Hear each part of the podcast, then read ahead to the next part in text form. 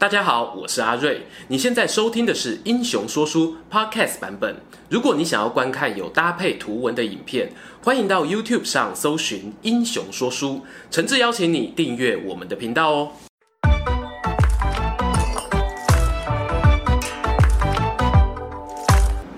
Hello，英雄说书的观众朋友，你们好，我是说书人阿瑞，替大家带来精彩的英雄故事。说书开始之前呢，自己的工商自己做。如果你是一个喜欢历史故事的人呢，这个频道需要你的支持。如果啊订阅的人数越高呢，我们就有越多的能量去挖掘古今中外新的有趣故事。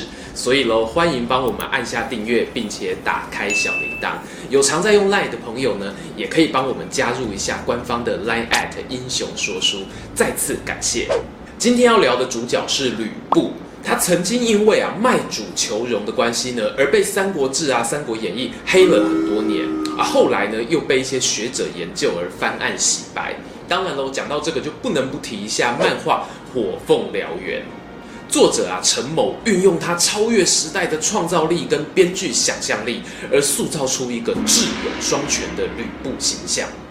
今天的影片中啊，我们会从吕布的奋斗发迹、辗转跳槽，再聊到他自立门户的过程，最后呢，还会讨论一下《三国演义》吹捧他的小心机，看看他到底是不是三国时代的第一战神。首先呢，让我们先简单的聊一下吕布的出身。吕布字奉先，五原郡九原人，五原位在现在的内蒙古。要开玩笑的说，吕布他拥有苍狼的血缘呢，其实也是可以的。事实上啊，九原这个地方呢，也是在汉武帝的时期才重新纳入汉朝的统治。当地的游牧民族跟汉人通婚的情况十分的普遍。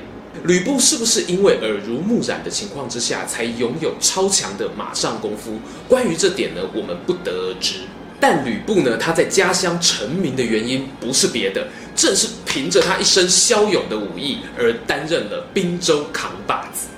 那个时候的滨州刺史啊，叫做丁原，他先提拔吕布呢，担任他帐下的主簿。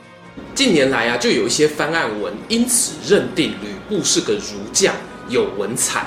关于这一点呢，我是不太同意的，因为毕竟啊，主簿这只是一个基层的文书官职。充其量呢，只能够证明吕布他不是文盲，他看得懂字，但是很难证明他文字能力有多好，阅读过多少兵书。就拿之前我们聊过的五子良将张合来说好了，在通晓兵书这一点上呢，我认为吕布是远远比不上张合的。从另一方面来看呢，《三国志·吕布传》的一开头就强调他武勇过人。我认为这个才是丁原愿意提拔他的原因，就跟丁原也提拔过张杨、张辽这一些武将一样。吕布他除了武力高超之外，还给人另一个印象，那就是不忠不孝、反复无常。虽然忠孝这个定义呢，跟每一个时代不同的道德价值观有关，但是呢，吕布依附过很多人，及刚告俺瓦头楼为形象呢，其实在史书上是有迹可循的。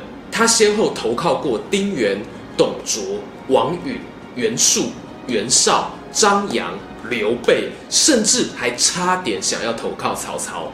不过讲坦白的，东汉末年是个乱世，大家都想要求生存啊。刘备刘皇叔他也是转战千里，要比工作履历的华丽程度，两个人呢其实是不遑多让的。但是两个人有一点很不一样，就是吕布的几次跳槽都留下了一些背刺老板的坏记录。譬如他因为受到董卓的诱惑，杀了提拔自己的老板丁原，再拿丁老板的首级去跟董卓换到冀都尉的官职。吕布啊，甚至还跟董卓以父子相称。某种程度上啊，董卓跟吕布还真的有一点父子的感觉，就像叛逆儿子遇上会家暴的老爸。而且董卓在外面结下了不少仇家，他知道我，吕布力大无穷，而且有名远播，因此经常把他带在身边，当做自己的保镖。只是呢，这个董老板的脾气啊，有一点差，心情不好呢，就会对吕布丢东西，而且什么东西不好丢，偏偏要丢像手戟这种有杀伤力的武器。你想啊，整天被老爸用言语、肢体霸凌，是你会不会生气？当然生气啊！加上讲白了，吕布呢，他就像是一个活在自己世界里的男人一样。因此，吕布跟董卓的关系呢，很快的就急转直下。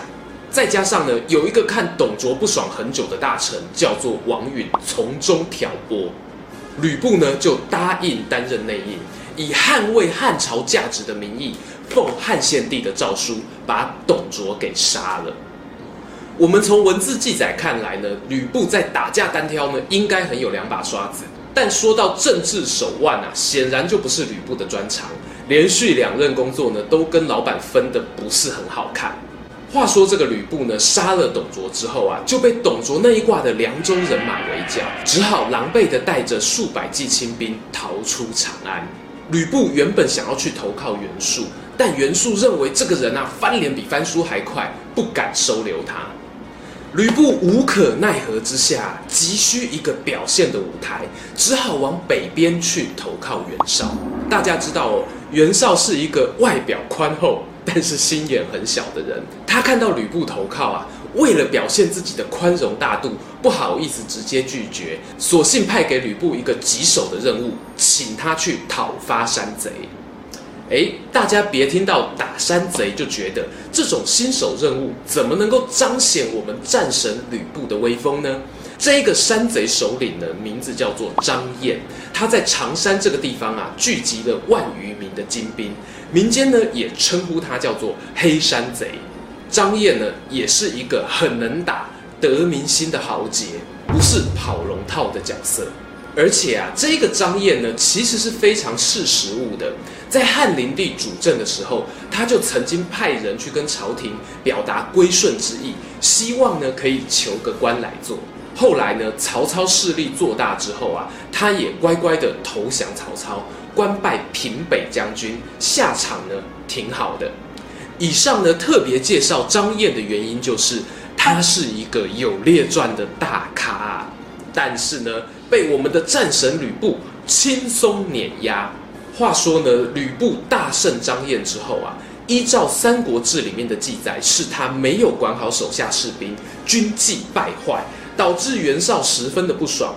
吕布只好摸摸鼻子，主动提出辞呈。而袁绍呢，表面上让吕布离开哦，私底下却派刺客想要去暗杀。啊，不就还好？我们吕布是苍狼血脉，滨州扛把子。否则啊，这一次就要栽在袁绍手里了。这边呢，我不得不帮吕布说说话。这个军纪败坏的谣言，我们也不能排除，其实是袁绍基于政治作战的理由，刻意的抹黑吕布。毕竟啊，吕布前两份工作的名声已经够差了。会这么讲呢，是有原因的。因为根据《英雄记》的记载，袁绍原本是假装要护送吕布进京去担任司隶校尉，然后再派人暗杀他。试想哦，如果吕布那个时候的手下真的杀人放火，名声很差，我是袁绍的话，直接派军队把你抓起来就好了，百姓呢也不会有意见的。我何必要多此一举呢？不过呢，以上啊纯属说书人的个人推测，供大家做个参考。话说回我们吕布，他躲开刺客之后啊，就决定前往河内投靠他的老朋友张扬。而袁绍派出的手下呢，也只是做做样子，不敢追击。在流浪前往河内的路上呢，吕布他先经过了兖州，并且认识了当地的张邈跟陈宫两个人。说说这个张邈，他曾经参加过讨伐董卓的作战。不过呢，因为跟当时的盟主袁绍合不来，因此结下了梁子。此时啊，袁绍看到吕布居然跑去跟张邈勾搭，而且两个人貌似感情还不错。还记得我们怎么说袁绍的吗？外宽而内忌，袁老板心眼很小的。于是呢，袁绍就偷偷跑去跟曹操说：“哎哎哎哎，你去打张邈吧。”其实也不是偷偷讲啦，毕竟史书上面呢也都留下了记录。不过曹操毕竟不是袁绍的小弟，没有照做。但是呢，曹袁两大势力互相传纸条的行为呢，让张邈的内心十分的不安。与其等到哪天曹操心血来潮，听袁绍的话，派兵收拾自己，不如我先下手为强。等着等着呢，机会就出现了。在曹操讨伐徐州陶谦期间，张邈和陈宫两个人就邀请吕布入主兖州，成功占据了曹操的大本营濮阳。然而，吕布这一场仗呢，毕竟是趁虚而入，曹操的主力部队啊都不在家，给他占了一点便宜。很快的，曹操回兵救援之后啊，就陆续收复了被占领的城池，把吕布打得只能往东跑，投奔接替陶谦管理徐州的刘备。吕布这个人啊，还真的是劳碌命。他到了刘备阵营之后呢，看刘备这个人做人还不错，竟开始跟对方掏心掏肺起来，跟刘备抱怨啊，自己杀了董卓，却没有人感谢他，还想要杀自己呀、讲到开心处呢，居然就邀请刘备坐到自己老婆的床上，再请老婆出来跟刘备敬酒，还把刘备称呼为小弟。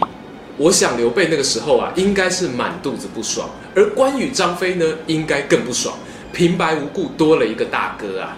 吕布啊，接下来做的事情就更过分了。他趁着刘备出兵讨伐袁术的时候，受到袁术的利诱，带兵攻打刘备的大本营下邳。哎，人家才刚收留你没多久哎，但是这个刘备能屈能伸，既然打不过，就投降吧，乖乖让出了徐州的主导权，改去驻守在外围的小沛城。袁术呢，看到刘备投降吕布之后，就派出将军纪灵带着三万大军前往讨伐。今天我们常说刘备是个识时务的俊杰，他眼看抵挡不住敌人了，索性派人去跟吕布求救，跟吕布说：“哎，吕布，你不是认我做小弟吗？今天小弟有难，你不来救我，以后谁当你是大哥啊？”其实当时吕布的手下炮口是很一致的，他们都劝吕布。不要出兵救刘备，趁着这个大好良机借刀杀人啊，让刘备死在袁术的手下。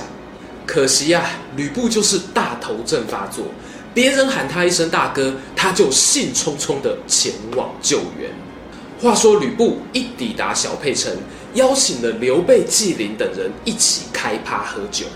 酒席上呢，吕布就对纪灵说了：“刘备是我召的，听说你们之间有一点误会哦。”不过我这个人不喜欢打架，这样吧，大家都文明人，我们就用文明的方法来解决。于是呢，吕布请部下在军营门口的地上插一根方天画戟，跟双方约定，要是他拉弓射箭能够射中画戟上最小的那一根枝条，大家就各自退兵；要是没有射中的话，要打要杀随便大家。嗯。这个世界真的是绕着吕布大人在旋转的。这个时候啊，只见咻的一声，吕布一箭射出，正中红心。派对上啊是几家欢乐几家愁。可是吕布呢，他满意的完成个人调解秀，开开心心的回家了。这就是历史上有名的辕门射戟的故事。然而呢，这一次握手言和的世纪和解秀过没多久。吕布居然又再次跟袁术同盟，派兵攻打刘备，而刘备呢，仍然不幸落败。这次啊，他只好投奔曹操。吕布本来以为刘备走了之后呢，在徐州就没有人可以挑战他了。但是吕布忽略一点哦，就是他曾经背刺过曹操和刘备，占领过他们的地盘。现在这两个人聚在一起，哇，那当然要跟吕布算一算旧账喽。吕布以前呐、啊、就打不赢曹操，现在再加上一个刘备呢，更是被打得难以招架，全军覆没。吕布他战败之后呢，全身被五花大绑带到曹操面前。吕布心里想啊，自己这么能打，曹操应该很渴望自己的加盟吧？确实哦，曹操很欣赏吕布的勇猛，心里呢也正在犹豫。但是这个时候呢，旁边的刘备。淡淡的说了一声：“曹大人，你忘了丁原跟董卓的下场了吗？”曹操猛然想起吕布那一张丰富的转职履历，他知道啊，这一头狼怎么养都不会服从自己的，唯有将他处死才能够安心。于是，吕布在历史上的传奇一生就此画下句点。总结来说呢，我们可以发现哦，史料中吕布呢，他有留下不少展现他个人武勇的桥段。年轻的时候啊，在滨州打出名堂，担任董卓的保镖，力退袁绍的刺客，又在辕门射戟，秀了一手射箭的好准度。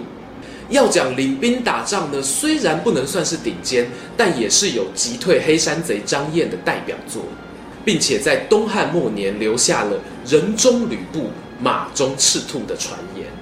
但是啊，真正让吕布的武勇被无限放大，乃至于变成宇宙大爆炸那种等级的传奇，还是要说回《三国演义》，特别是那个经典的三英战吕布的桥段。想想哦，现实中的武功好手，一打二都不见得打得赢了，你还一打三耶？至于《三国演义》为何要帮吕布抬轿呢？我想比较可能的原因是为了要衬托关羽、张飞两个人的武勇。由于啊，刘备在根基稳定之前呢，四方征战留下来的史书记载并不多，《三国演义》的前期呢，也缺少可以吸引人的故事。干脆啊，把吕布拉进来进行一场 VR 虚拟大混战，双方打得不分胜负呢，正好也可以显现出关张二人跟吕布是同一个档次的对手。再来，吕布在史书上面的形象为什么会这么差？除了他自己判断局势的眼光不太好之外，他确实有跟别人联手，让曹操跟刘备吃过几次闷亏。而曹刘两人呢，又在《三国志》里面占了有三分之二的重要地位。于是呢，曹老板跟刘老板会打输，只是因为吕布的武力太高。但是我们是正义的一方，靠着智慧，最终终于能够打败吕布这个大魔王的说法，就这样流传了下来。其实呢，说书人最怀念的，终究是吕布最初投身在丁原帐下的场景。想想那时候，他应该还保持着“我身为滨州人，就要用手中的方天画戟替滨州人出一口气”的那种豪情壮志吧。今天的故事说到这边，如果喜欢这一则影片，欢迎订阅我们频道收看最新消息。已经订过的朋友，别忘了打开小铃铛，才不会错过精彩影片哦。想看更多有趣文章，也欢迎到英雄故事粉丝团按赞加分享。这里是英雄说书，我们下次再见，拜拜。